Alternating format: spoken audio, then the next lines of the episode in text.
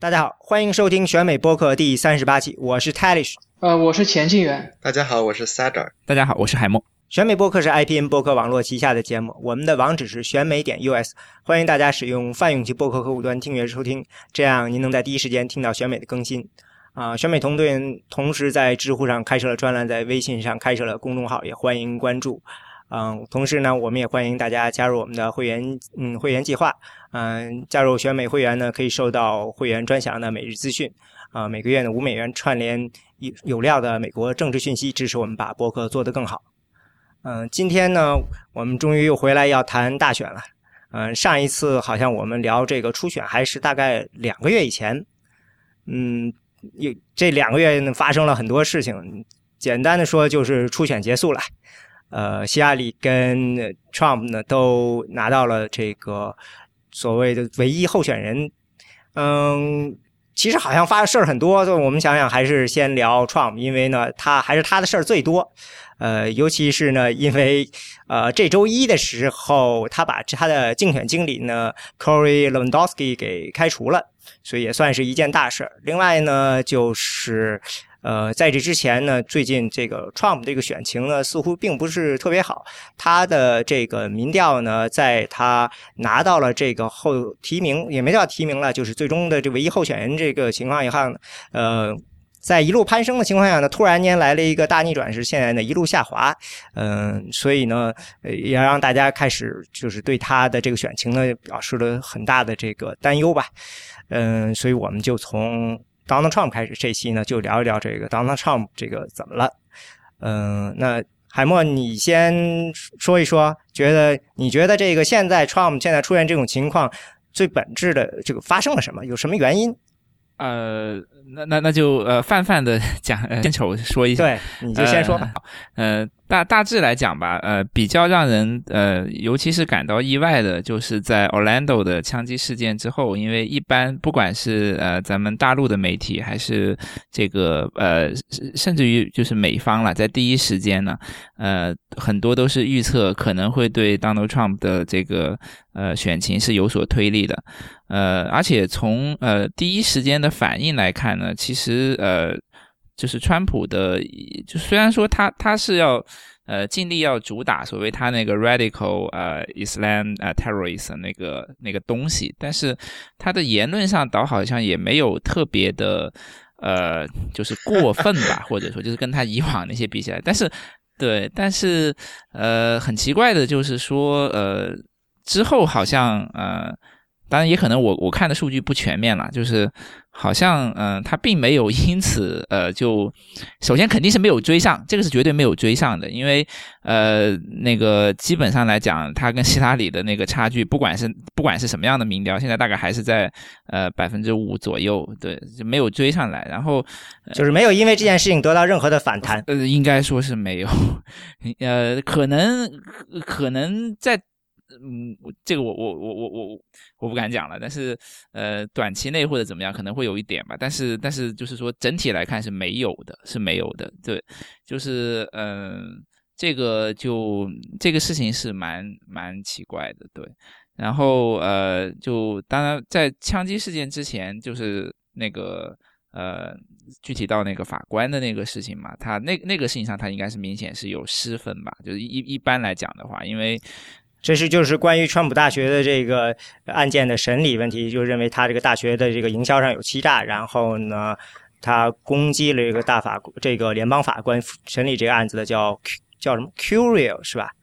对，嗯。这个法官作为非选举性呃这个地呃呃司法部门，按按理来说是一个超然地位，就是因为这个法官的族裔身份做一些这样的推测，这这一点上面还是有点像以前的那种风格，所以呃基本上来讲应该算我我觉得综合来讲算是失分的。但是 Orlando 枪击事件之后他的表态的上面来讲，我倒没有觉得说有特别的，就是跟那个就是跟法官那个事情比起来，我没有觉得说有特别的失分。但是很奇怪，就是呃。呃，一就是一开始媒体会预测说他马上会有一个大反扑，那种情况是没有发生。对，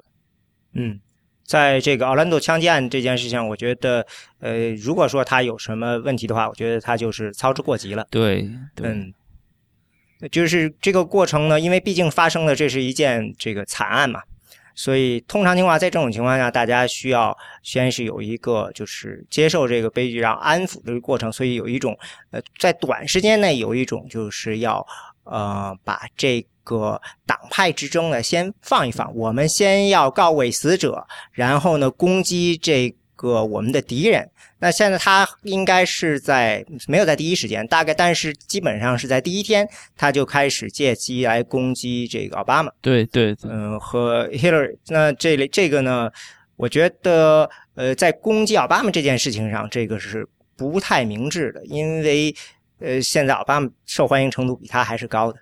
这件事情上呢，你后来共和党人也是在开始攻击奥巴马，但是他们是从政策上攻击，但是呃，我川普。还是不太适合，就是不太善于从政策上攻击对手，他喜欢从性格上攻击对手，呃，所以说在这件事上，跟之前的奥兰多的这个不是在攻击法官这件事情上，他都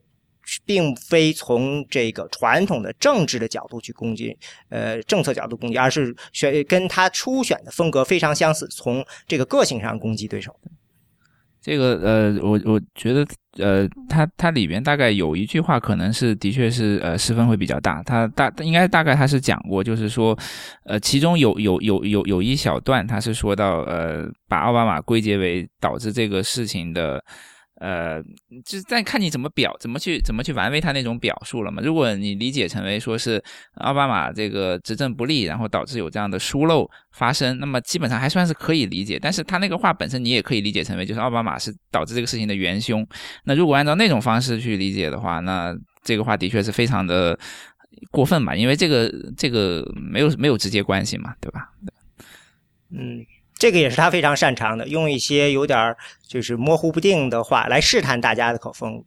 那这个原来 Saja，我记得咱们在上一次做完之后，你觉得说，呃，Trump 他拿成为了最后的这个维护人，这个共和党会迅速的团结到他身边。我们的确也看到了很多这个选民基本上就是很快团结过来。但是这个团结的过程，你觉得他呃，这个哪些地方就是比你想象的要做得好，哪些地方可能没有做到你当初想象的那样？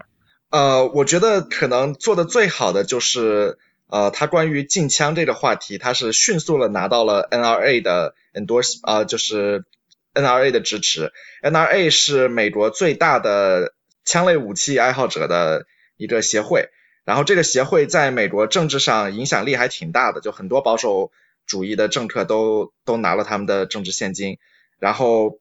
他们是在呃 Trump 当。呃，当当上候选人以后，基本上第一时间就呃表明他们在大选中支持他。然后据我我是没有查，但是据说是这是他们历史上第一次在党代呃共和党党代会之前就呃就就呃发生支持某个候选人。所以这个我觉得在这点上呃他还是相当成功的，就拉拉拢了一一大块共和党的票仓。而且这件事情正好又和奥兰多枪击案是有点关系，就是。奥兰多枪击案是引发了两个争执啊争议，第一个就是关于要不要禁枪的问题，第二个就是呃移民还有就是呃就移民融入的问题，呃在这两个问题上他应该是表现的更好，但是呃我感觉感觉差强人意吧。嗯，就在这件事情上，在奥兰多枪击案上其实是呃有。好几件事情做，因为你可以把它看成是恐怖袭击，你也可以把它看成是针对这个同性恋的这种仇恨袭击，让好像更多的人认为这是一次仇恨袭击。我看到民调里头，呃，我我觉得还有第三点，就是就有有相当于有三个争议了。就第一个就是关于恐怖袭击，还有就是呃呃伊斯兰恐怖分子是不是已经 已经潜入美国了？然后第二个问题就是你你说的是。啊，对同性恋的仇恨袭击，然后还有一个就是禁枪问题，因为的确这个这次就死这这次是真的是呃死死死伤人数非常多，然后其中有一个原因是枪就是行凶的人拿了拿了一个半自动的步枪，然后这个这个武器是杀伤力还是挺大的，然后这也引起了一一轮关于禁枪的讨论。嗯，对，所以在这件事情上，嗯。Trump 还有一个错误，咱们刚才没有提到，就是他居然嗯提在跟 NRA 等于是发生了矛盾，嗯，他提出了两件事情，都跟这个 NRA 的观点相左。一件事情就是他支持了这个对这个在恐怖分子名单上的人，这个呃要禁止他们购买枪支。这个呢，其实是民主党支持的，而 NIA 坚决不支持的。另外一个就是他说，如果给在酒吧里的人这个呃每让允许他们带枪的话，就会变得更安全。那这一点呢，也是这个 NRA 反对的。那个 NRA 的有一个人在呃接受电视采访的时候说，这东西一点都不，就是说不靠谱，don't make sense，就是怎么能喝酒的时候大家都拎把枪去呢？嗯。然后就是这也非常难得，你能在一件事情上同时站到 NR 的右边、左边，没就是你赌了两次都没赌中。嗯，啊，我觉得这个是应该你也是想说这个，就反映了特朗普在就是具体的政策上还是很不熟悉，就对这些很重要的话题的呃各方的看法，他是就各方的主流看法和主主要的论点，他是很不了解的。对，我觉得这个反映了他是通过一个直觉，他还是通过直觉，就有点像就是普通人的那种感觉似的。我觉得这样很有道理啊。然后，但是呢，没有具体的想的就是说，其实别的不说了，就就刚才你说的，就是关于这恐怖分子的这个名单这个禁枪这件事情，其实几方都已经考虑过很久了，他可能就没考虑，他就觉得这个好像挺挺有道理的。那 NRA 那边就想着说，你都已经有这个够枪的时候，不都有背景审查了吗？那你的意思就是说，恐怖分子有可能能通过背景审查够枪，是不是？就是他们当然就是说坚决反对这件事情。但是这件事情上，如果说 Trump 有一个呃，说比较靠谱的政策的这个怎么说呢？顾问，我估计他是有的，但是他不见得听。对，对就是估计他还是按照这个初选时候的这个思路来的，就是他是自己的最大的最后拍板那个人，所以，所以我的总结是说，认为，嗯，这这前面这些都是说，就是他依然走的是他初选的风格，因为他初选太成功了，所以他一直都没改变。但是这次呢，到了大选，就是到现在跟希拉里针锋相对的时候，又有了这个事件，然后呢，嗯，他的原来一套呢，可能就。关键时候就开始，呃，犯了错了，但是这个错误可能在别人看来是一个，等于说是觉得代代代价还是比较大的。换到最后就是现在我们看到他把这个 Corey 呃 Lewandowski 给开掉了。我看到他们有人就是说认为这是不过是个替罪羊，嗯，但是也有人认为他向这个共和党那边释释放出了一个信号，就是。啊，他准备这个重新做人了，因为我记得三月份的时候啊，Paul 呃 Manafort 进入 Trump 团队的时候，当时就有人说这个 Trump 会进入到这个二点零模式了，要升级了，因为当时他的形势并不太好，在中部的时候遇到了阻力嘛，呃，但是呢一直没成，要现在呢又我又看到又有新闻说，嗯，这个这回真的是二点零了，不知道呃你们觉得怎么样？现在这个呃。呃，我我我插一句，就是如果如果我们看一个竞选团队的话，呃，从竞选团队的组织结构来看，我们可以发现，呃，Donald Trump 他的竞选团队的呃结构是前无古人的，是非常罕见的一种呃结构。无论是呃民主党还是共和党，基本上他呃我们我们公共政策上面说，就是一个竞选团队可以分为所谓 line 和 staff。Line 就是那些出谋划策的幕僚、智囊，这些呃能够呃这些非常深谙这个公共政策、富有经验的这么一些呃公共政策专家。然后他然然然后这一部分人呢，是是为这个候选人提供决策的呃主要的一个团队。另外一部分叫 Staff。就是负责与选民的沟通，这个在网上的呃，在网络和传统媒体上的宣传，做一些高度技术性的工作。一般一般我们来说，就是在一个漫长的竞选季，这个这些核心幕僚和策略专家往往是保持着非常高的稳定性，而那些负责纯技术性的这个呃外联呃这个选民沟通媒体。呃，公关团队是换的会非常频繁，一旦出了一个呃纰漏，就完全可以把责任往他们身上推。这个无论我呃我们可以看到，就是民主共和两党今年的呃竞选团队，比方说希拉里，这个他有一个非常呃跟他跟着他几十年的一个既是徒弟也是亦师亦友的这个胡马，他就是属于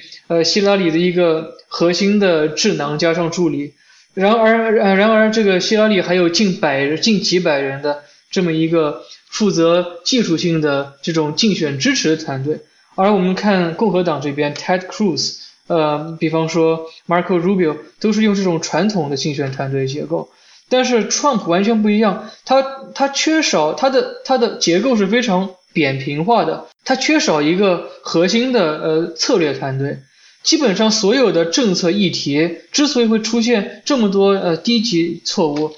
常识性的错误。是因为他没有公共政策或者政府出身的人来对他进行辅佐，对他进行一些简报，对他进行一些呃，对他不熟悉进行议题进行普及，他没有这样的一个一个一个 line 这这这么一种核心团队，导致所有的呃他他所有的这个竞选纲领全是他自己呃怎么说呃是他自己想是是他自己臆想出来的，呃但是呃我我们看到这个。呃，Lewandowski 跟这个呃 Manafort 这两这两位呢，这个 Lewandowski 他的背景其实是非常典型的 staff，他七十年七八十年代起他就负责共和党呃各呃州一级以及全国党代会的一些后勤、一些行政操作方面的工作，所以说他没有 Lewandowski 的确是这个背景，但是他是从九十年代末。啊，就啊，二十二两两二二十一世纪初开始的。OK，但的确的确是这种背，就是 staff 的背景。对对，所以说就是 Lewandowski，我们可以看到他整天侍奉呃 Donald Trump 左右，就是是他这种左膀右臂如影随形，是因为他他对于这个后勤，对的，就是对于他这种个人秘书性质的事物处理的非常的熟练。而 Manafort 他是一个，他他他他的背景有两个。一个是说客，他曾经帮助过非常非常多的外国政要，从呃亲俄的亚努科维奇到肯尼亚、安哥拉的这个总统，然后到各种各样非政府的反叛武装。所以说他的他是一个策略家，他他他他他有很强的灵活性，他知道哪些话该说，哪些话不该说，然后哪些话嗯对他的上司说是最有效率，能够说服他们的。所以就是从这两个人从精神气质上面就有非常大的这个呃差异，所以遇到这种人就遇遇到这个不和睦的情况也是难以避免的，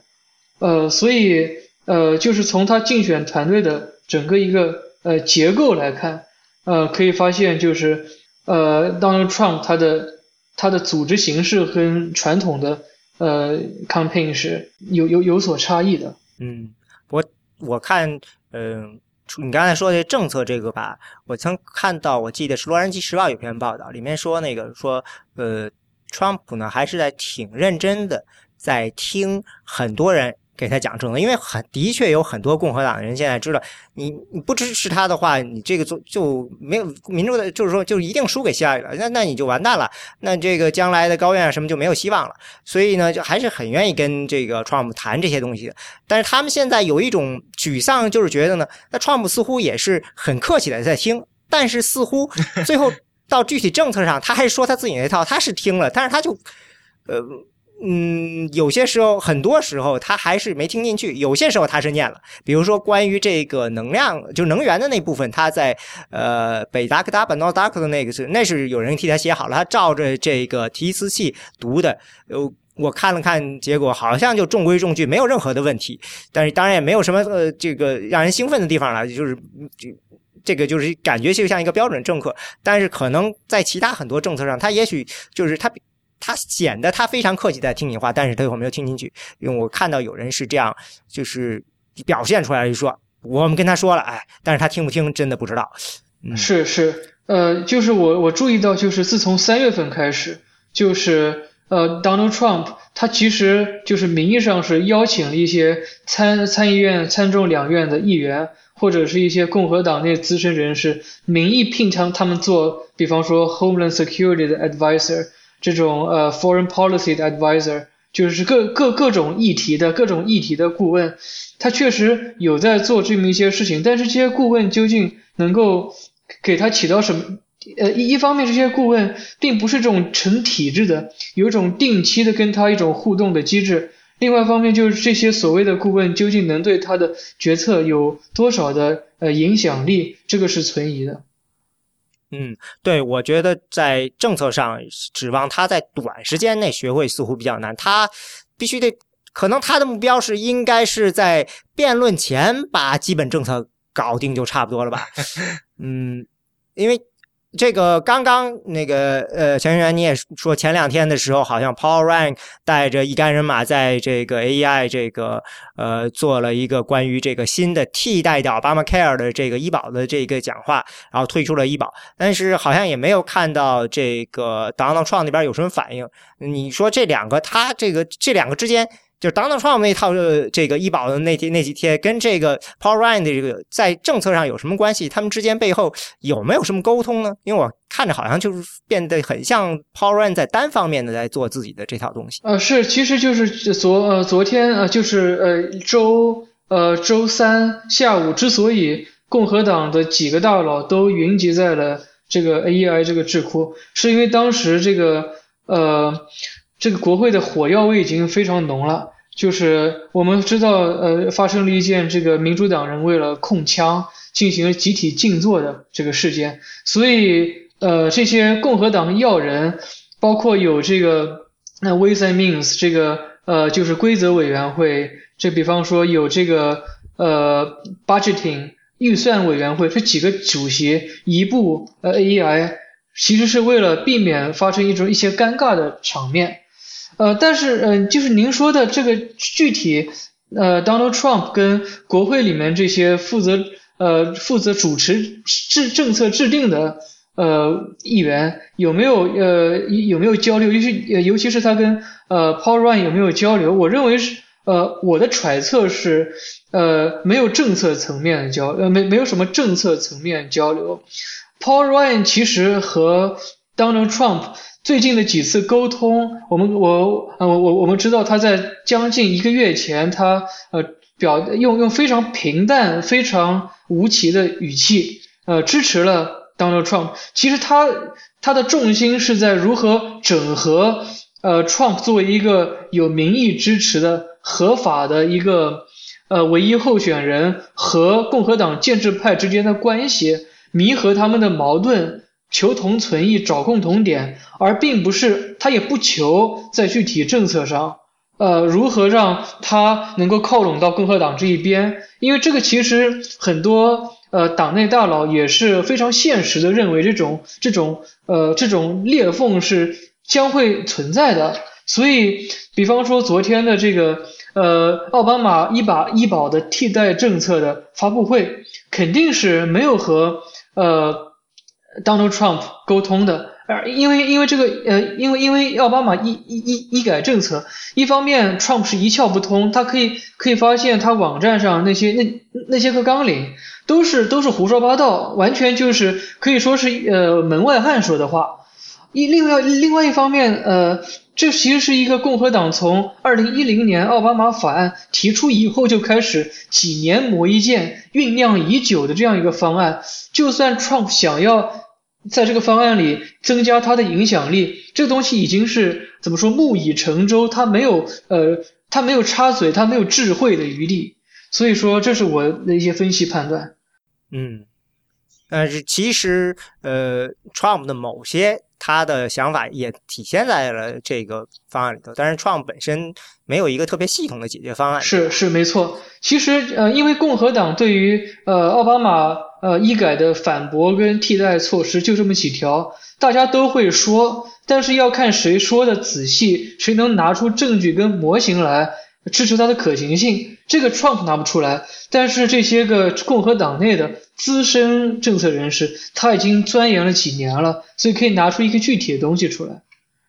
嗯，不过我听说好像在这个讲话中，这个 Paul Ryan 提出这方案的时候，啊，好像刻意的没有拿出具体的数字，嗯，可能也是有意的，希望就是先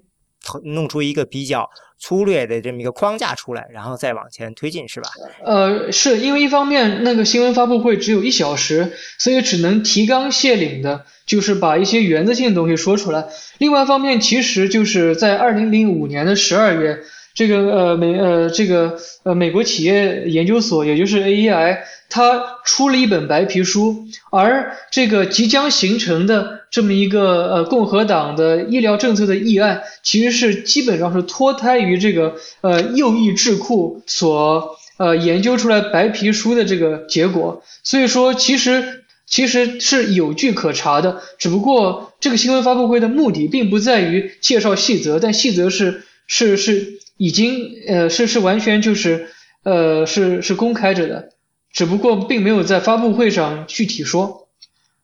嗯，那那咱们猜测一下吧。嗯，这我觉得现在肯定 Trump 要做出改变了。其实可能在医保上，他跟共和党的这个呃之间的这个鸿沟还没有那么大。您觉得将他会花一段时间来试图把这个医保改方案的这些精华理？就是理解理解，然后把它画到自己的将来的某些，比如说演讲或者中去吗？呃，其实这个您这样问的话，我我不是特别确定，因为一方面我们可以看到，呃，川 Trump 在很多政策是非常摇摆的，比方说他在穆斯林政策上，一方面就是一会儿说这个禁穆斯林入境是一一种建议，然后这个枪击案一一出来，他又说这个禁穆斯林这个政策必须要实行，在医保上也是一样。他比方说，他在几次的共和党辩论上都说，呃，政府必须要照顾穷人，让穷人有医疗保障。这个口径其实是非常典型的民主党自由派的口径，因为就是政府包办代替这个，呃，给给穷人提供医保，这就是奥巴马医保政策的核心啊。他这样说的话，岂不是和奥巴马的医保政策反而有所接近了吗？但然然而他又嘴巴很硬的说我要彻底废除，然后替代奥巴马医保，所以说他他的政策他是在刻意的，包括他很多政策，他是在刻意的摇摆，然后模糊化，所以说这这这这让就是一个政策出身的人在呃在呃 Donald Trump 上台之前是完全无法预测他究竟想要在医保上做什么文章，但是鉴于他。呃，他在他在医保上这个知识面确实有很大很大的缺失，所以说这这至少可以说这个呃共和党政策人士是有影响他的这个空子和空间的，就是说因为他不可能听另一边的人给他提供建议，谁给他提建议会对他进行一些会会对他产生一些影响力，但这个影响力究竟到什么程度，目前按照目前他这种非常不稳定的这种这种立场是很难预测的。嗯。呃，我我我我我来说一下吧。就我觉得在具体到医保这个问题上，我觉得呃，Trump 呃 Trump 和共和党的呃坚持派其实是有很大的那个沟通空间的。呃，这里面有两个原因。第一个原因呢，就是首先它是就是医保不是它的主要的核心的呃竞争力吧？就它这这只是就。就换句话说，他本人是根本就不在乎这个议题，然后他的选就支持他的人到现在为止也没有看出来特别在乎这个议题。但是这又是建制派特别特别在乎的一个问题。就 Paul Ryan 自二零一二年当上就是 VP 候选，就是副副副总统候选人，很大的一部分原因是因为他呃罗姆尼希望用他的呃一些在财政财政方面的经验来呃来来阻挡奥巴马的呃医保法案。啊，所以这相相当于是说四年磨一剑了，对于 Paul Ryan 来说，然后对于其他很多国会里的呃共和党人来说，这也是个非常重要议题。所以我觉得这是一个很容易让特呃 Trump 去说好，我们来就假如他跟建制派做交易的话，这是很容易的一个卖点。然后第二个原因呢，就是 Trump 没有任何理由去呃在这个问题上跟民主党套拢。为什么呢？因为本本来奥巴马医改这个就是一个非常呃不受不受民众欢迎的一个政策，呃，就一开始就在国会民主党人把这个法案强推的时候，当时我记得是美国百分之六十以上的人是反对的，然后到今天应该也是百分之五十以上，所以就是假如奥巴马想用一些呃跟共和党主流政策不就主流意见不相关的东西来拉拢民主党人的话，用医改其实是一个非常愚蠢的方法，因为很多就是很多中间派和很多民民主党其实也不买账，呃，所以他因、是就他不会就我就我我不觉得他会因为这个问题而跟共和党的主流呃产生很大的矛盾。我对在啊哎啊，海默说，我我我我说的只是可能是 irrelevant 的，就是我我我个人估计吧，呃，有可能他就是要要看清楚他的这个方方面面的这个政策政策面上的东西，他呃可能要等到这个第一个肯定是双方的这个大会都开完，然后可能这个时候还不够，可能要看到要真的等到第一次辩论，而且第一次辩论我估计他当时到到时候做的方法可能会是这样，就是呃。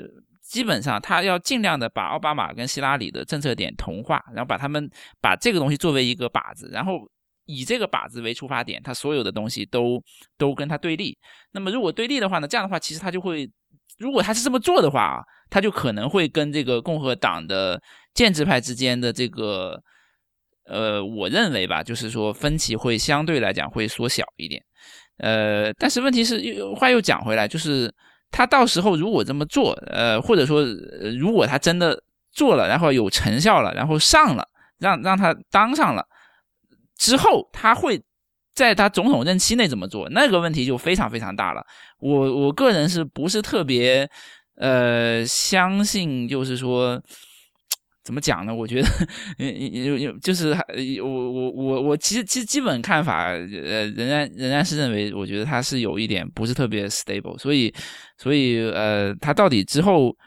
就是因因因因为因为基本上来讲，你需要政党政治，还是就是说让大家能够有不同的这个方案选择。当然，中间可能会有重合点啊，但是但是肯定是以不同为这个主要的嘛。但是我不是很能够明白他最就是不是很能够确信，就是说他他他如果当上之后他会怎么做？那那一块我是有有心里有怀疑的，对。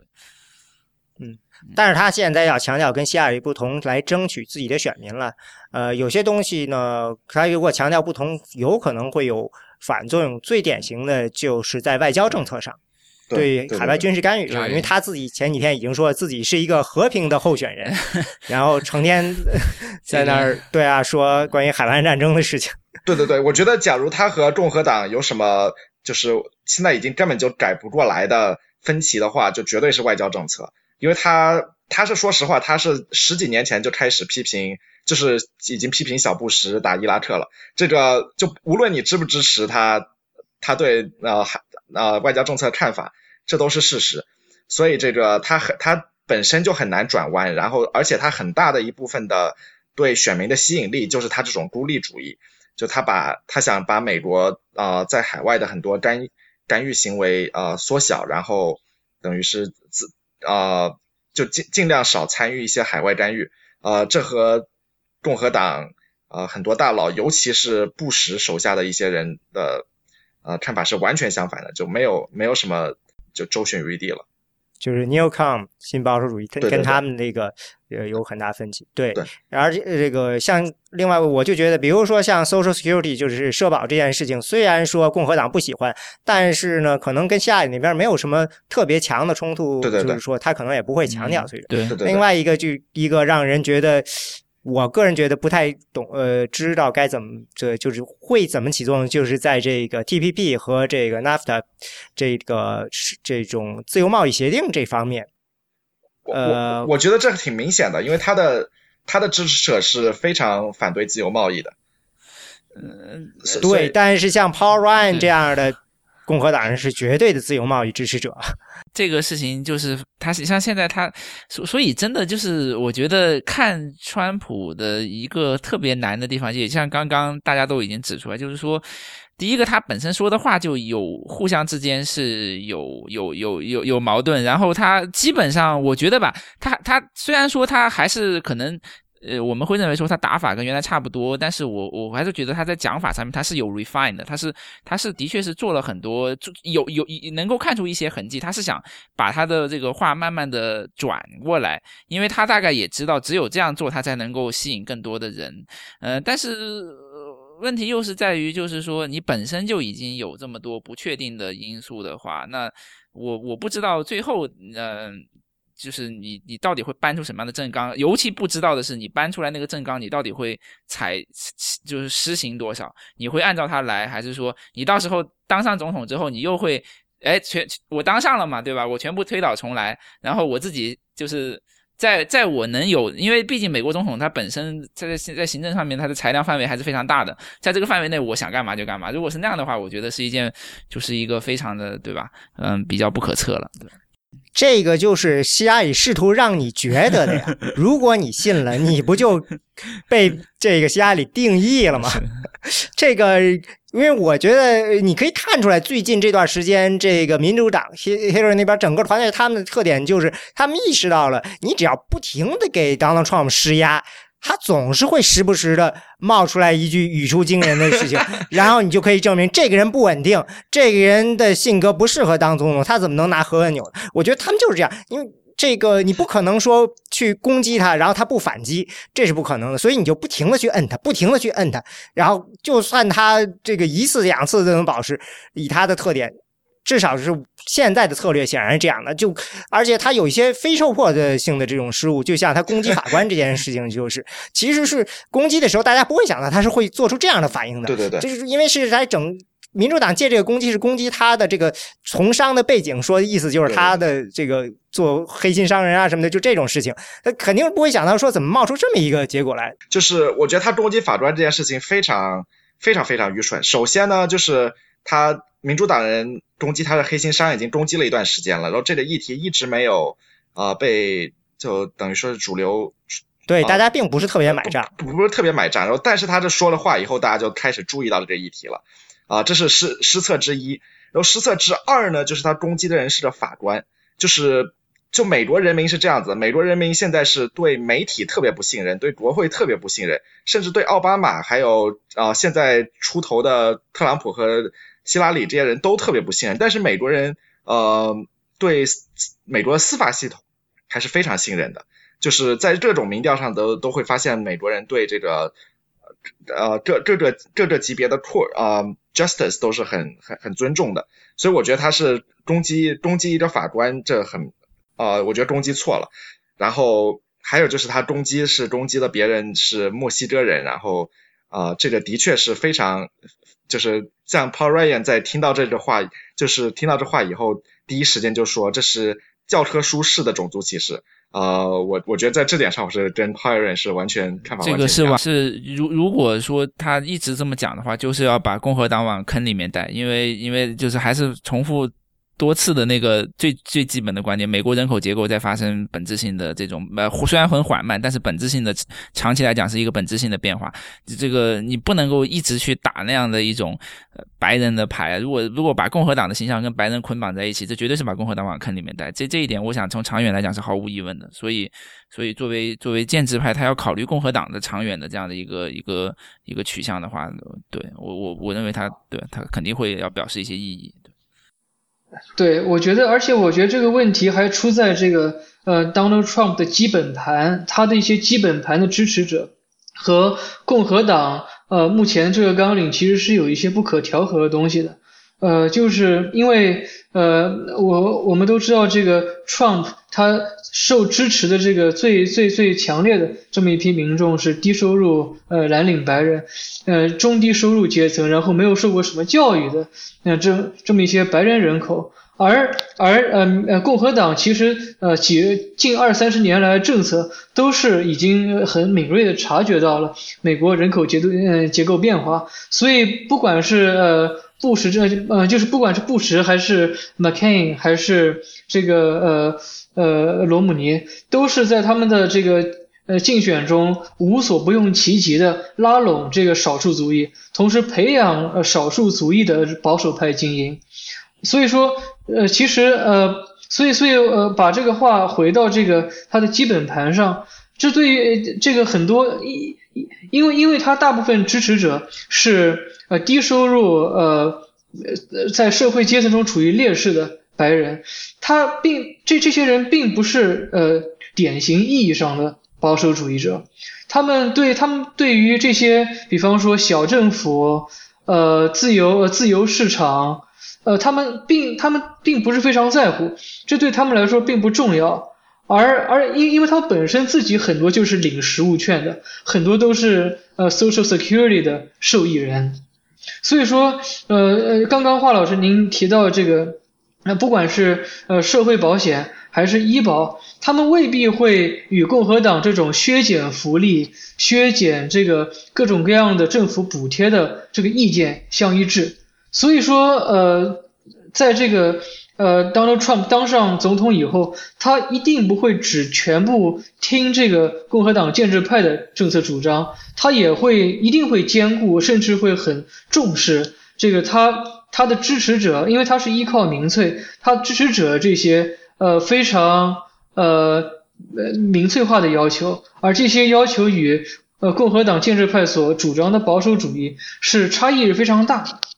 我那天听有一个人说，我觉得还是比较有道理的，就是在政策上吧。你要仔细注意呢，呃，自从他开了这个 Lewandowski 以后呢，他开始有一点变化了。嗯，首先他这个不管他给对攻击经济希拉里的那个演讲，他我记得他在推特上还特别说了一个意思，就是明显的意思就是在支就是向这个呃黑人和和这个合法的蜥蜴示好，意思就是呃我印象中就是说。非法移民把我们的资源占去了，这样我们就不能够呃这个重建。所以这个他他没有直接说对西裔或者说对黑人说，但是他说是我们内城的重建，因为非法移民呃涌入把资源吸走了。这个他其实是在做这方面的，慢慢的在试图做这方面的改变。嗯，其实呃这种事情对于川普来，我觉得最大的威胁还是就是说你必须得避免他犯土错误。嗯，如果 Manafort 以后能在他演讲之前看一眼，别让他再冒出一个这种这种不知道怎么冒出来这种，就是特别特别没厘、特别无厘头的。比如前一段，除了刚才说的那个攻击法官的，我记得呃，美国人最信任的就是军队，我记得这个信任度可能是超过其他所有的百分之七十。结果他在那暗示说，美国在伊拉克的军队有贪污，然后这个军队一直是共和党的基本盘嘛。所以当时我记得说出来的时候，大家都快就是懵掉了，就是你怎么冒出这么一句来？虽然说这个你说的有可能是对的，在哪儿都有贪污嘛，但是你你这时候冒出这么一句，然后他接着就跑过来又说其实是伊拉克军队贪污啊什么的。但是我觉得他自己应该很清楚自己那句话说的比较的含糊，让人有各种各样的解读。所以这种事情。他这这应该是他的当务之急，就是说，我不在乎你那个政策本身它有多稳定，你只要别犯这种嗯大错误，就有有道理。因为现在已经看出来了，它再往下跌。嗯，是它的底，它的底是在哪儿呢？它的它 Trump 的支持者最大特点就是他的死忠的支持者很多呀，而且呢，他们的这个我记得有最近有个调查说，他在这个 Twitter 上的这个呃支持者中有百分之九十是属于经常去投票的人，所以你可以看到他的这个基本盘，他是他的这个地板是很高的，所以他。你还是有机会反弹的，那你不能老是说反弹一会儿又被打回来，就这样，这是很重要的。嗯，是中间这个在政策方面呢，我觉得呃，Trump 现在想要改变自己的、扭转自己的趋势，获得这个其他的共和党人支持，你也看到了，现在他其实主要主打的是筹款，他已经在这个星期二周做了第一次的这个。公开的筹款活动，在发了电子邮件，而且号据说是在第一天他筹到了三百万美元。啊，我看到最新数据是他已经筹到了一千一百万，这个是挺惊人的，说实话。一千一百万是好像是这个就是跟共和党全国委员会共同的那个的，每个人好像能捐五十万啊。所以呢，那个他就大家就说还要再等，因为那五十万里只有。只有那那里头只有五千四百块钱是他的，因为就是说每一个州都能够拿到五千四百块钱，然后再加上共和党自己能拿到多少万，那最后加起来就是你一次一个人最多可以捐五十万，然后其中但是呃，当创团队理论上只能拿到五千四百块钱，嗯，所以到底他最后能拿到多少要看一看，嗯，就是但是。我觉得这里头有好几个特别重要的了，一个就是说，你有了钱，你才能去招人，才能够去把这个呃地面部队建设起来，把这个在各个地方的这个竞选活动展开起来。嗯，还有呢，就是呃，大家都是每也不能说四年，每两年锻炼一次机会。这个你这行业嘛，做竞选这行业，就等着这个大选来锻炼呢。如果说这个他一直用非常这个常规的传方法去竞选的话，那共和党这边的这些这个职业的竞选的这些人呢，就丧失了一次重要的机会。而且呢，大家也等着这个他呢，把这个。重要的这些新的这些选民的名单都弄出来，然后整合进来，为以后的这个呃共和党的这个中期选举到下一届大选呢，做一个这等于是把这个资料收集的过程。如果他不把这个做好呃做起来的话，就会有一个断层，一个断层下来，你就比民主党那边慢了一截了。因为你像希拉里前两天已经拿到了这个奥巴马的这个所有的这个选民的支持者的名单，大概有。我不应该有一亿六千万个电子邮件地址，所以说，嗯，因为你刚才刚才比如说刚才他们说 Donald Trump 这个一天拿到三百万美元的捐款，他们估计说你要想拿到这么多钱，你至少得有六百万个电子邮件有效的电子邮件地址才一般才能拿到，因为这个一般都是小额捐款嘛，所以这个培养这个收集这个电子邮件的这个这个信息还是非常重要的。这个不光是对他重要，对整个这个共和党这边的发展都很重要。他们这个东西等于就是大家都不能呃这个错过的，每一个每一次更新都很重要。对，对，我觉得就是说，呃，川普吧，基本上来讲，呃，聪明的地方肯定是还是有的，比如说操纵媒体啦，比如说就是说到策略性的方面，像最近这个，他他他明显是想让桑德斯继续在民主党内就是跟希拉里过不去，或者说最后能够变成一个什么第三党啊，这种就是能够分到希拉里的票，对他来讲是最好。他大概这些基本的道理他都是还是明白的，嗯，但是就是说。嗯，明白这个基本道理，并不足以，就是还还还是像刚刚就是这个各位都说的这样，就是这个这这是一个很复杂的一个系统工程的问题，不不是说就光明白这个一些一些基本的策略就可以，后面还有这个非非常非常复杂的一个关于正正纲的这样的一个事情在。对，嗯，对我我觉得就是对于呃川普能不能。呃，把现在这样一种非常规的竞选模式，呃呃改革，然后演进到一个呃非常有组织、有呃有有体系的竞选团队，在这一点其实我是存疑的。从我们刚刚呃就是讨论的这场呃 Lewandowski 呃被放被被驱逐的这个这么一个例子来看。可以发现，他们团队内部的这个呃管理，其实不不仅是矛盾重重，而且 Donald Trump 他作为一个作为一个呃核心，他似乎对于这个 Manafort 跟呃 Lewandowski 之间的矛盾的调和，似乎没有起到很大的作用。既然对一个目前一个对于一个二十个人呃二十个全职非常非常小员工不到的。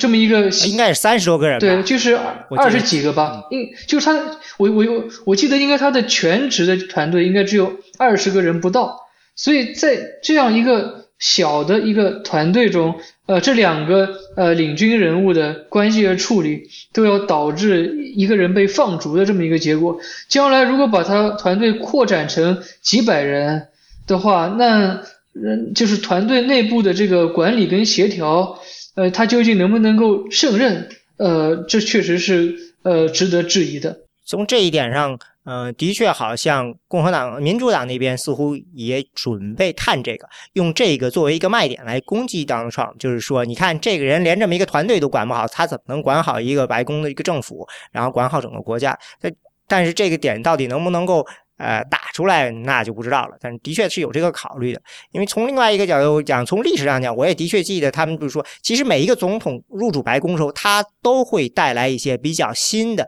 比较现代的一些企业管理的一些思维。嗯，就像如果说 Mitt Romney 进了白宫了，他肯定会把他的那套管理中的这个公司啊和政府的办法呃带进去。嗯，这个我看过关于一些关于这个总统的一个风格研究，就的确能看到的，每一代人进来他都会呃去改，因为政府的确是一个很死板死的地方，你只有新的人进来了，然后呢才去改一些旧的一些模式，因为的确有很多呃东西，这个确实都有点过时了。嗯，对，不你不怎么换的话，你真的就是 就就是越来越官僚。炒了这位呃这位 Landowski 之后，他好像是有有一不知道是在接受 CNN 还是哪一个访问说，当时说的那个话的意思好像是说，呃，以主要是因为我他是适合于我们前面这个阶段的工作的，我们下面要推展到一个新的方向上去了，所以就是要换一个人。还，就好像有有有这样的一种说辞，但是就这个说 这个说辞可信度有多高，我就不敢讲了。嗯，呃，我觉得最终还是他。Trump 他认为真的要改你就得改，那如果他不想改，他还是原来那套，那不可能。但现在看起来还是有变化的。我今天还看到说，在 Ohio 他是把这个小布什零零零年和零四年的时候的这个负责人招来了，负责这个，大家就是还是一个很厉害的人，就是。出于对这个共和党自己，就是有很多人，他们还是说，我就算不为了你当创，我为了共和党，我也要去把这个大选搞起来。这个目的，他们从这个呃这个技术人员的角度讲，这些人还是会出来的。呃，所以呢，呃，你需要本质上还是有一个协调的工作，怎么样把钱输送到位，怎么样把这个呃这些人都给盘活了起来。我觉得您这个过程，想想看，如果把自己。坐在他那个角度上来讲，他如果真的想说再更上一层楼的话，其实他现在最应该做什么？最应该就是跟共和党的固有的这些建制派之间，不仅是达成和解，而且要密切的配合合作。这这个我想是符合他个自己利益最大化的。但是，但是不就是不知道他会不会会不会这样去做了？嗯对他可能一定的担心是他想做这件事，但是不想失掉他还是这个局外人因为因为尤尤其是考虑到就是说共和党建制派本身在这个民众中间可能尤尤其像像那个去年年底今年年初的，就是 Ryan 推的那些，就我我我们以前讨论过，就那那些财务方面的法案的话，他他可能会又又是。对吧？他会想说，哎，我的基本盘好像好像对建制派本来就不满意的哦，对不对？他他会有这种这种想法在里边，对，嗯，对他要保持自己是一个。呃，这样一个真正的、绝对的一个主导的，我 是一个局外人战胜了共和党。另外一个，所以说有，我还记得有人在怀疑，就是说，这随着这个大选的这个起来了，这个 Paul Manafort 他真的有这个能力来经营这么大的一个竞选活动吗？他以他的这种背景，有人也有这种怀疑，因为他实际上被招进来是为了党代会，就当时是担心有人在党代会上要把他掀掉嘛。对，嗯，那个 Manafort 以前最著名的不就是七六年的在这种呃在党代会上把这个 Ford 给保住了，所以，呃，大家都觉得他这个上面有经验。那那现在等于就是说，这事情可能，呃，在党代会上虽然现在也有号召，还是要推翻他，但是估计大家还没有觉得这件事情会成功。但是，呃，所以 Manafort 现在的职务应该就扩展到还是针对大选了，他是不是有这能力？但是也有人就说，呃，你不可能指望着 Trump 找一个呃真正。特别就是说，他肯定会要找一个技术上比较强、比较牛，但是他肯定不会找一个比较有威望的盖过他的人，因为传统意义上呢，这个呃候选人跟他的这个不叫竞选经理，就是或者是首席策略师之间，基本上是属于有一种平级的感觉，就是大家各自在各自的领域都是头牌这种，但是。以 Trump 的这种特点，他不允许这样的一个情况存在，所以说他需要一个人又能干，但是又不能盖住他的风头的这样一个人。所以有可能呢，我估计这 Manafort 还会做下去，做很长一段时间，然后再看这种情况。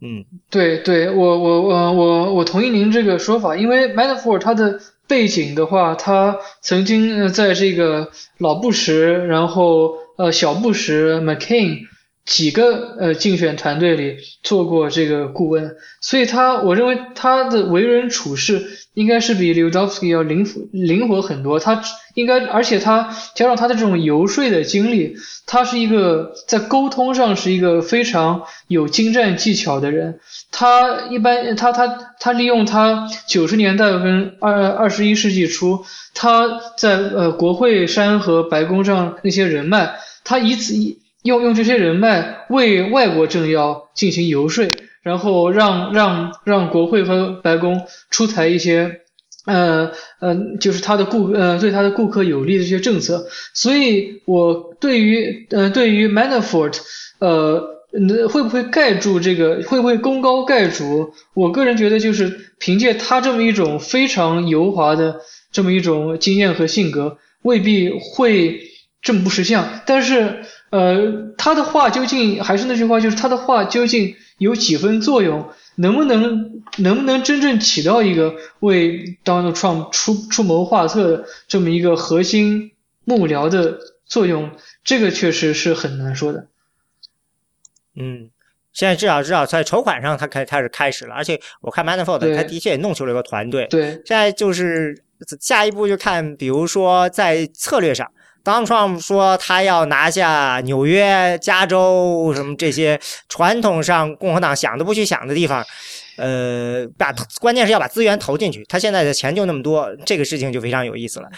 对，我前几天记得看到华老师就是分享的一个。图表就是希拉里现在已经在摇摆州放了，应该是已经差不多两千万了吧，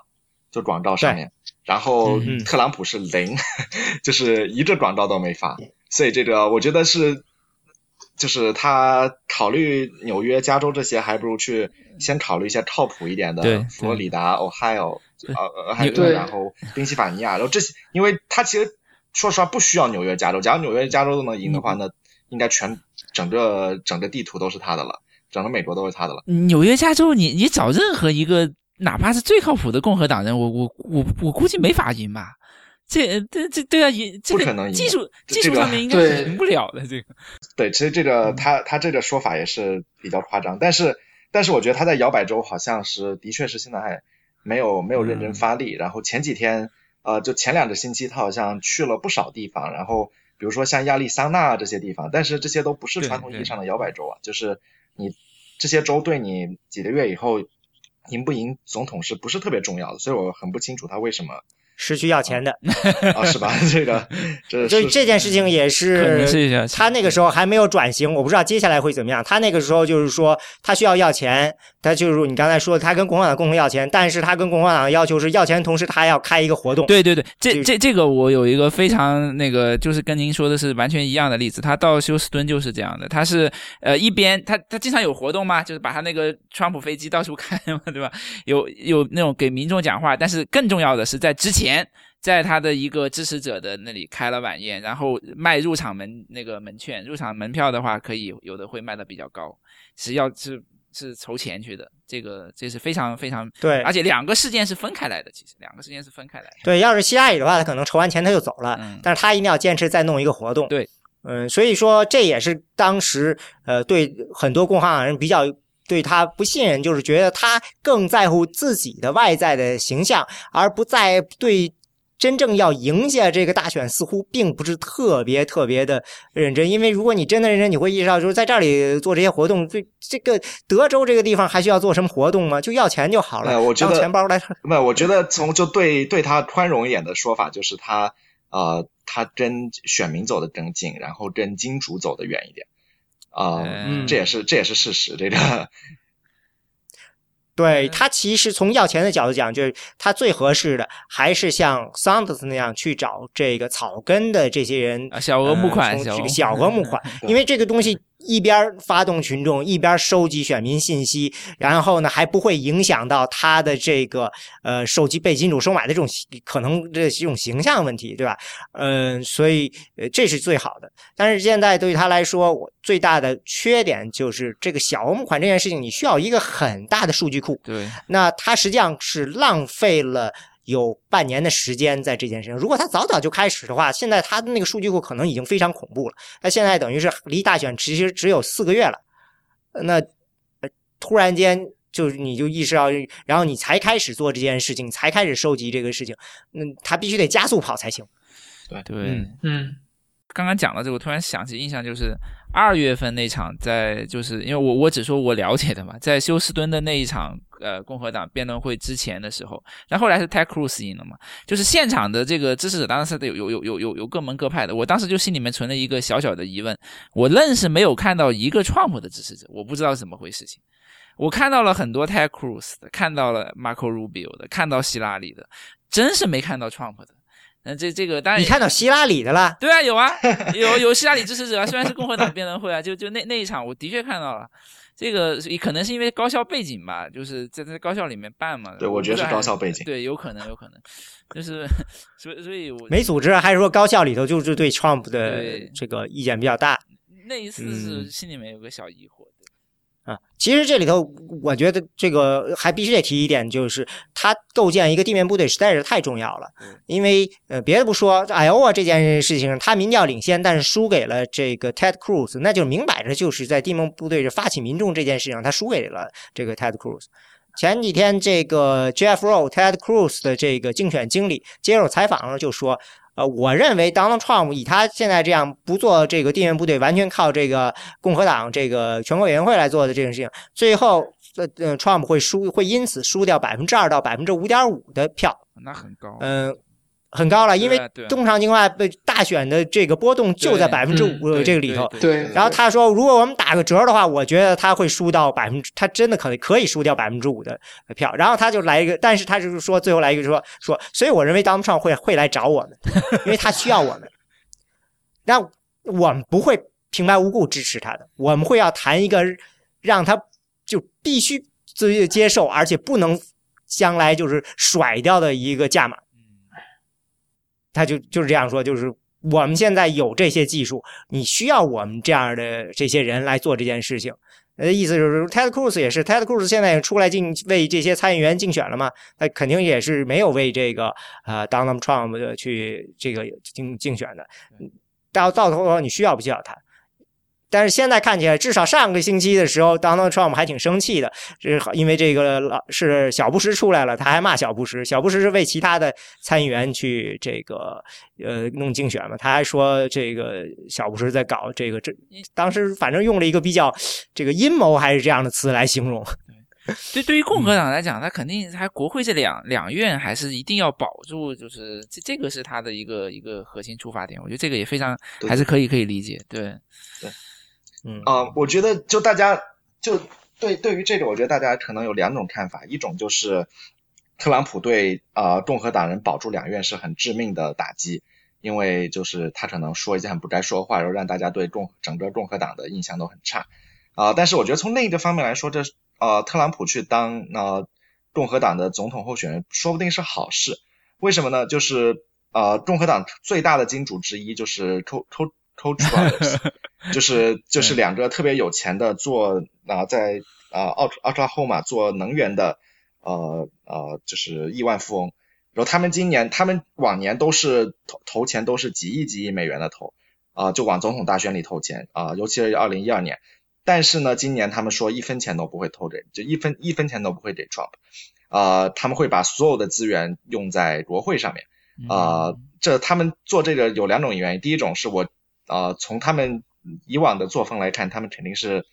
真心不喜欢 Trump。然后第二个原因呢，就是他们呃，据说是有研究发现，在总统大选上投钱效应可能没有在国会上面投钱啊有用。为什么呢？因为总统大选是整个美国就是所有电台在最后最后几个月是不停的播，就二十四小时在播这件事情，所以大家不太可能对这个候选人不太了解，就大家。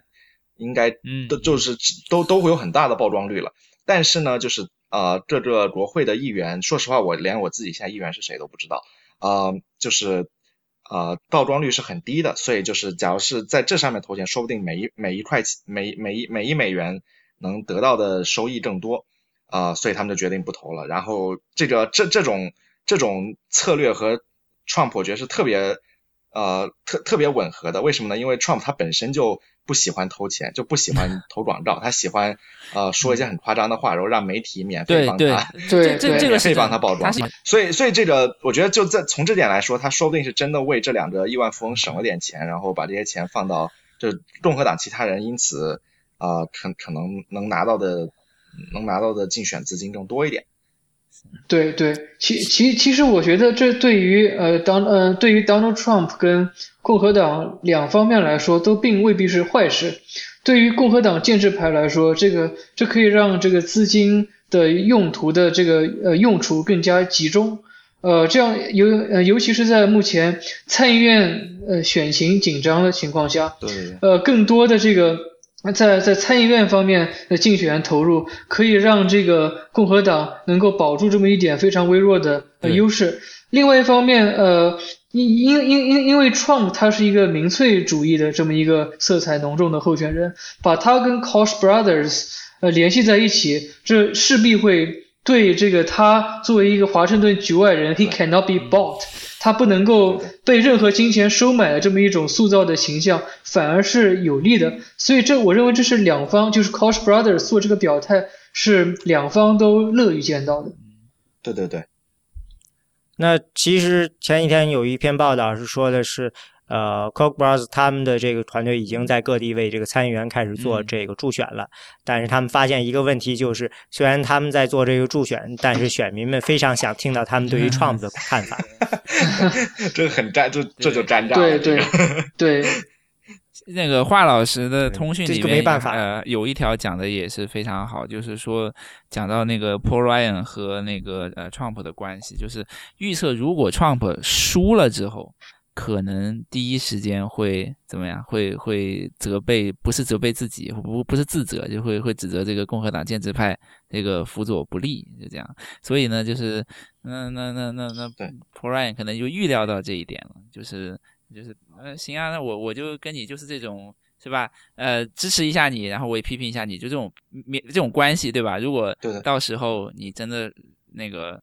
输了的话，你你来你你你。跑过来说我指责说我这个呃对你不利，那那我也有我也有我支持你的那那一系列的东西摆在那里的，就是进进可进退都都有这个办法，然后可能包括有可能为他二零二零年呃做一些准备也也也未可知，这这这一点我觉得还是说的非常好。嗯，我我觉得是就最近可能是看到就是反对就反有有一些共和党人是非常讨厌创，他们是。相当于是宁愿宁愿输输掉总统席位，也不想让 Trump 当选。然后这这个势势力是在呃 Trump 和呃 Cruz 在初选呃有一段时间是焦焦灼的时候，这这股势力其实还挺强大的。然后等 Trump 当了候选人以后，这股势力好像就突然一下就没了。然后最近又开始有这种呼声了，就是有些共和党人，比如说公开支持希拉里，或者是呃转到 Gary Johnson 是一个自由意志主呃自由意志党的。候选人，呃，我觉得这这可以看出来，很多人是摇摆不定，他还是其实还在观望他的民调。就最近他的民调低了以后呢，他们就可以啊开始想着，假如就可可以开始考虑考虑直接抛弃他了。说我觉得，假如他的民调高，在党代会上想做文章，对对对，就想啊，对，还有就是很多人在在党代会上想做文章了。但是假如他的就举个例，就假设他一个星期之内不知道为什么民调高了百分之五。然后一下子又和家里持平了，到时候我觉得很多 共和党人就又要闭嘴了，因为啊，假如他们到时候再说我们反对 Trump 的话，就啊，感觉是故故意制造党内矛盾。然后现在假如反对他的话，还有可能是说，你看他都这么糟糕了，我们要拯救党啊之类的。嗯，所以这个还是就是大家就是共和党就这么说啊，就共和党的建制派就会共和党所有人对他看法肯定是跟着他民调走的。就他，所以这会有会有一种很微妙的波动吧。对，而且呢，现在的形势就像我刚才说的，我认为他们的底都很高，不管是希拉里还是 Trump，而他们因为他们的这个负面形象都很糟，所以他们的底儿也都很低。然后呢，Trump 这个人的政治直觉很好，他不会说让自己一路跌下去，所以你会看到他就会有这么样一个不停的波动的过程，在接下来的很长的一段时间之内。呃，这种播种过程很有可能会让共和党非常非常的抓狂。对，嗯，但这肯定是他就是他的风格了。他在寻找他最好的攻击方式，他就有可能是这样的。嗯，他就是要显示自己跟共和党的某些方面不同。啊，就说到这个话题，就是呃，就大家一开始讨论了为什么他最近的支持率会跌这么多。我觉得最大最大的原因应该是希拉里。啊，成功击败了 Sanders，呃，就在 Trump 啊当当当唯一候选人的时候，他自己的民调也是在一两个星期内涨了呃大概三到五个百分点吧。然后这个和希拉里这次也是，就是等于是统一江湖以后也是涨了百分之三到五的百分点，就是而且这是一个对这个是历史上好，我记得是有研究，这个是一个很正常的现象，所以对。就是也也也许是不不需要太多解读，也可能不是因为他说的这种话什么的，可能就是一个自然现象。然后这种现象，呃，到了党代会上肯定又是不。所以从对从这个逻辑出发去推的话，大概很有可能就是就就如果站在川普的这个损益表上面来看的话，他的一个很大的困难会出现在民主党党代会。就是完成，然后呃，桑德斯没有变成一个第三党，然后就呃，那桑德斯的政纲进入了民主党了，那肯定会多少有一点这个交换了。然后反正他们就是内部基本上呃搞妥了，然后就站在希拉里旗之下，在那样的一个时间点之后，你要一定要想出一个就是大的一个一个一个点去追了，因为从那在那个点的话，对，就是。他们之间的差距会会拉到一个，呃，就不不不不敢说是历史新大，但是在那个点上面会会也会拉大的，也就是会会会会比较大的。你要要要一定要弄出一个，就是最起码的相应的是你跟共和党也完全整合了，对吧？我想这可能是一个加分点吧，或者说你再整一个什么别的一个点出来，那不知道是是个什么点了。要不然的话，就是在那个点那个点上面会出现一个很实质性的问题了，大概对。那这个我记得于东曾经说过，就是说有三个就是比较重要的选民进入做出决定时间点，一个是你成为了这个最后这唯一的这个候选人，呃，这个时间点就是大约 Donald Trump 就是五月份，呃，四月底五月初那段时间。那第第二个时间点呢，就是党代会；第三个时间点呢，就是第一次总统辩论。每一次都会看到一个比较大的一批选民意识到了。这个竞选，然后呢，开始关注并开始对做出决定。嗯，那现在其实他们最近对于 Trump 的一些呃负面看法，就是从党内上，就是他们认为他们 Trump 没有抓住自己这个拿成为唯一候选人后，而下也还在内斗的这段过程中。去巩固好自己的这个位置，然后并且利用这段时间呢，把这个团队建设起来。等于就是说，你明明是在这个呃坐在那儿，等于是坐山观虎斗，然后呢，你可以把这个东西把自己的局布好。但是他那个时候好像跟这个呃，他去新墨西哥的时候，还跟新墨西哥的这个蜥蜴的这个女呃共和党女州长呃吵了起来的时候，对吧？因为那女州长不愿意见，没有见他。因为女主长大家都知道他反对 Trump 呢，然后但是他就又是蜥蜴，然后呢就又骂起来了，而且那周正好是希拉里最糟糕的邮件门的那个事情呢又闹出来了，因为当时是呃国务院内部的调查出来说认为希拉里这个还是有违规的行为，所以时时间点就大概是在五月初到六月六号左右，就这一个月的时间。就是在在六，因为大概是六六月六号之后是那个呃七号还是六号嘛，就是那六六个周嘛，然后之后就就就过了嘛，就就这这一个月的时间，基本上是没没有拉回来啊，这 这一个月的时间呢，民调基本上还是保持着希拉里在前面，对，就是就回来了，但是呢就没有让就就把这个东西给巩固住，然后呢，嗯，有很多事情呢，大家觉得你应该趁这个时候做的，结果没有做，就觉得。嗯，可能就是因为胜利来的有点太轻松了。对对，我一定这程度上认为这个呃，Corey Lewandowski 呃没有走人，在之前没有走人，或者说交权，就是因为这个胜利来的太轻松了，以至于他呃觉得这这事情不需要解决了，这事情做的挺好，这现在这形势挺好，就这个事情将来会不会对他准备大选造成影响？这个。耽误了这么一段时间筹款、弄团队、招人，耽误这个会对他产生多大影响？这很难说。嗯，因为现在离这个呃这个党代会其实时间也不长了。嗯嗯，反正现在看见这个是嗯，反正很有看点。你不知道他到底他现在。是真的开始转了呢，还是说按照以前的也是，嗯，也出现过说他好像有有些改变，但是过两天这个风头过去了，他又好像又懒了。因为现在我觉得唯一一点我们可以肯定就是，呃，Trump 好像不太愿意呃刻意的，就是做一些自己不太喜欢做的事情，他还是喜欢比较舒舒服服的来竞选，嗯。有这样一个，就是自己要竞选要爽到，我就我我有一种感觉，就是他希望自己能够就享受这个竞选的过程，但是有些事情可能确实很难享受到。呃，有一种感觉就是，还有一件事情，这个现在也是我在通讯里提过，我这个有些人就是说觉得可能会是一个问题，就是这次 Corey La 呃 Corey Lewandowski 他走，呃是是这个 Donald Trump 的子女出来去。质疑他做出来的，所以大家就说，那这个东西就显示出了他们这个家族企业的特质，他们内部的这些人的影响可能比这个呃其他对呃有有相关报道对，因为。传统情况下是这样的，你当然这个自己家里人要去支持这个这候选人去竞选了，这是没什么问题。但是大家都是你支持归支持，政策归政策，竞选的这些策略归竞选策略。你在比如说以人竞选本身的这些人事问题上，你需要尊重这些专业的这些竞选人的一些他们之间的这这。换句话说，这件事情应该是由 Lewandowski、Manafort 和 Trump 他们来解决的，你们应该是在旁边看着，这是传。统的理解，但是这件事情上显示出他跟又跟传统的也是不一样。那那如果继续发展下去会是怎么样的？呃，这个也是个变数了。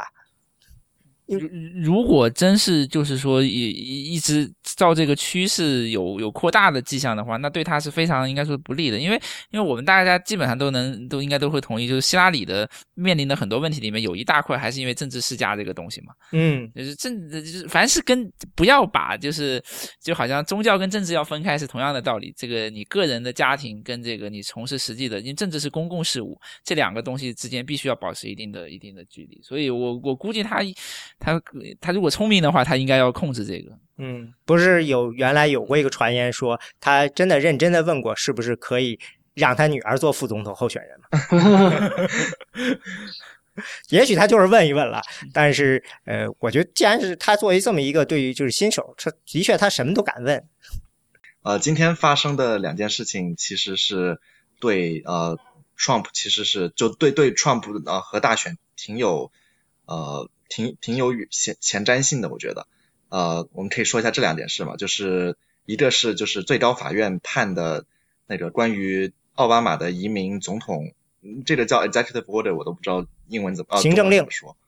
行政令对奥巴马的对关于呃就是非法移民的行行政令，然后被被最高法院给呃给给驳回了，然后还有第二个就是呃英国退欧事件，呃。我我们可以谈一下这两件事，可以吗？嗯，可以啊。我对退欧事件现在不太不知道该怎么说，但是啊，是吧？川川普是川普是支持退欧，对对对，就是川川普是现在哎，其实现在川普正好是在欧，现在还在英对，在苏格兰对吧？但是，对对对，嗯，就我觉得退欧这件事情是有一个这样的意义，就是在这次退欧，就是英英国这次是有一个公选，就是。讨论我们国家应不应该退出欧洲，然后是有人就把退欧说成是英国的川普，为什么呢？因为就是支持退欧的很多都是白人蓝领，然后民族主义比较强，然后反对退欧的呢很多就是和民主党的支持者可能有点像，就是少数族裔，在英国就是苏格兰人，然后还有就是伦敦的一些金融精英，这和美国的就是两边的民调挺像的，然后在。呃，实际投票之前呢，民调是表示是呃，就是留留在欧洲这个民调非常就领先很多，就百分之三到百分之五。然后最后啊，就是在我们谈话这段时间已经是了结了，就是嗯，应该是退欧是嗯，退欧是应该是占百分之五十一到百分之五十二啊，对，然后差距还挺大的。然后就然后在这段时间内，英镑跌了百分之八。就我们聊，现在就是已经有百分之七十八点三的票已经被决出来了，然后呃支持退欧是百分之五十一点六，反对退欧是百分之四十八点四。这我我们现在录音是在星期四晚上，这个退欧的这个公爵在唱票的时候，嗯，对，然后这个就是而且最后还没唱的是都是呃都是英格兰的票，这个就是也就是说正正他们正支持退欧，所以这很难很难呃。就这接主应该已经定了，然后这这表明什么？就可的确是有人在以前就说过这个问题，就是有些人认为支支持川普或者支持退欧这种事情就比较呃摆不上台面，然后会在就是民调的时候会就是撒一个小谎，或者是直接就不回答，然后导致呢就是这种呃比较有民粹主义倾向的立场是呃更容易在民调研究的时候被压低。对，沙嘎说的，沙嘎说的这个是有的，就是那个政政治学刊物上是 是有这个文章，就是 polling 的时候，因为有一些问题无法启齿，所以他他会就说就不表达，但是到最后的投票的时候，可能就会反映出来。对我我明白你你要说什么。对对对，所以就是像这次他从呃，比如说就是少了百分之三到多了百分之二。这有百分之五的差距，这挺大的。这对英国这么大的国家来说，这是非常大的一个差距。所以这真的是有可能是就有有一个不呃不应该排除的可能，就是川普民调一直落后，然后到最后一天还落后百分之几，然后呃大选那天给大家一个 非常大的非常大的惊喜吧，或者是看看你是喜欢他还是不喜欢他，喜欢就惊喜，不喜欢的话就是呃末日来临。所以啊，这是一种可能性。对。但是这是说，到底它这个东西到底是有多准确呢？现在还不太清楚。因为的确，我也看到有文章说，呃，他们现在这个在民调上这个事情，他们分析过，说没有那么大的。在至少在美国，他们通过初选，因为初选有很多是，比如说通过这种呃面对面的民调、电话民调和这个网上民调，呃，的确有差异。然后他们通过这个来分析到底最后的这个综合的民调的准确性，然后最后的结果大概是。认为是没有那么那个。另外一个就是说，呃，选民上面是不太一样的。美英国那边的选民的投票率是比较高的，呃，对。美国这边呢，有一个还是一个有一个发动选民的这件事情在那里头。对对对，我我想基本上到目前来讲，就虽然说有可能像存在沙尔刚刚讲这个问题，这这个这个估计是应该就是就是从从从。从从纯学 从纯学术角度来讲，肯定是有这样的一个问题。但是在目前这个点上面，如果单单讲我们能够知道的民调，应该是就是不管你偏左偏右嘛，都还是希拉里领先。而且 C N N 有一个就是跟你一开始讲的那个就是那种呃几率啊，它有一个预测嘛，大概川普他现在只给到百分之三十，希拉里给是百分之七十。所以，所以，对，呃，所以就是对，在目前这个点上面，呃，我估计啊，就如果你说今天就投票，那我估计希拉里能赢，这个问题应该不是特别大。对对。但是，但是，对，往往下边去的话，我不敢讲，那我不敢讲。对，怎么说？就是说，这个，这个，呃，这个，呃，民调，如果如果它的差距在一定范围以内，那呃，非常有可能会因为像呃呃两位老师所说的某些人。呃，因为难以启齿，他支持一个广呃广受争议的人，呃而而而而进行隐瞒真实观点而产生的误差，但这个误差的这个呃绝对值，呃应该呃就如果说呃如果一个民调两个候选人的这个差距大到就是目前希拉里和川普的差距的话，呃如果就算把这这这部分难以启齿的人。算进去也未必呃能够怎么影响它这个误差的这个呃区间，所以还是要看就是民调的这个呃究竟是呃优势是一点优势还是很大很大的优势，所以说这个还是确实很还有还有一点呢，就是说虽然现在川普他的差距跟希拉里又拉开了，但是这个并不是说在全国各地是均一的。呃，Nate Silver 说。在这个兰州，就是偏民主党的州呢，其实差距还是一样的，基本上，呃，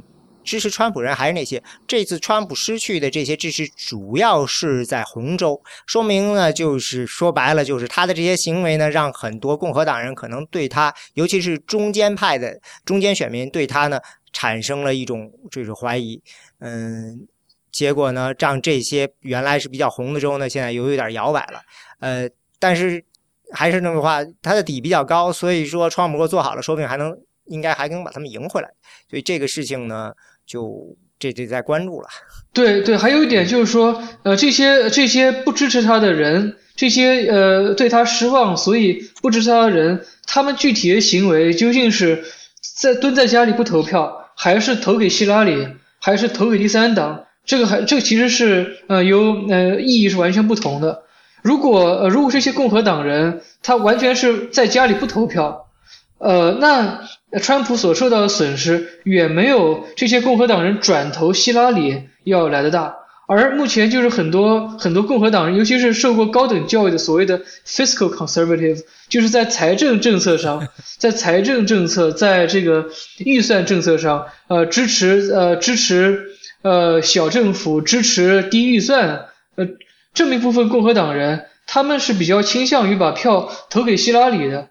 啊，如果就是，而且而且越来越多的传统的，就是从经济上的保守主义者，他们呃并不，他们并不会是消极的在家里不投票，他们是会投票的。所以说，怎么说，就是说他们如何做这个抉择，还是要看他们就是究竟是消极的去反对 Trump，还是去积极的反对 Trump。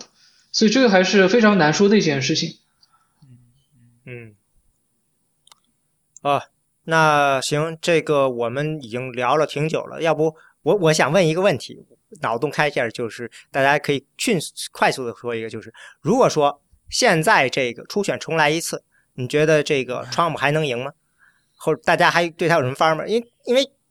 或者说现实一点，就是过了四年以后，呃，肯定大家会觉得，如 Trump 这么赢了，我们是不是得学点什么呀？所以说，就是说，假设现在回来再来一次，会怎么样呢？就是说，可能会有什么样的变化呢？还是说这个基本盘就完全可能是因为这个大家就是对时局不满，换别人都没用，你就是需要这样 Trump 这样一个人，就是有天生优势。今年，我觉得这的确是天呃天生优势吧，就是呃首先你就需要一个呃特别特别容易能跟建制派拉开，但是又不愁。呃，竞选资金啊这样的人，然后就必须要是一个就很有钱的人，然后还要就是特别特别懂媒体，呃，就是知道知道怎么包装自己，知道怎么呃等于是作秀吧。然后说实话，我想了一下，就是人类历史上可能也就是 Trump，然后还能想到就是意大利的贝鲁斯科尼，除了这两人以外，真的是很很少有这种呃这么独特气质的人了吧。我我个人的呃浅见，非非常浅薄的看法，就是我觉得呃可能是要取决于，如果共和党在一开始出来的时候，呃，Jeb Bush、Ted Cruz 和 Marco Rubio 这几个人之间能够能够敲定，然后由由这几个人中间出一个人，哪怕他出的是 Jeb Bush，他是 low energy，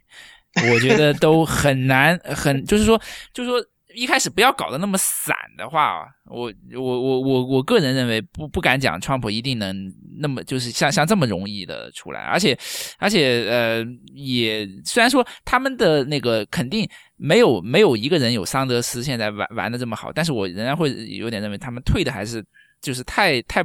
太不坚决了，因为一一定程度上就是。这个州不行，初选不行，我我就退。我知道你没有桑德斯打的那么强，但是其实也没有必要说一一一到那样，就是哎，动不动一个某几个州初选一天之后就又退几个人，又退几个人。其实可就说，要么你就先敲定，要么你不敲定的话呢，你就你就有出来几个人给我一直在那边挺到最后，对吧？我我估计如果他们有这两种的办法的话，可能就是。川普会面临的这个挑战会高一点，我倒不敢讲说到底谁谁会赢呢？你的意思就是建制派应该先来一个内部初选，呃，之类的，对，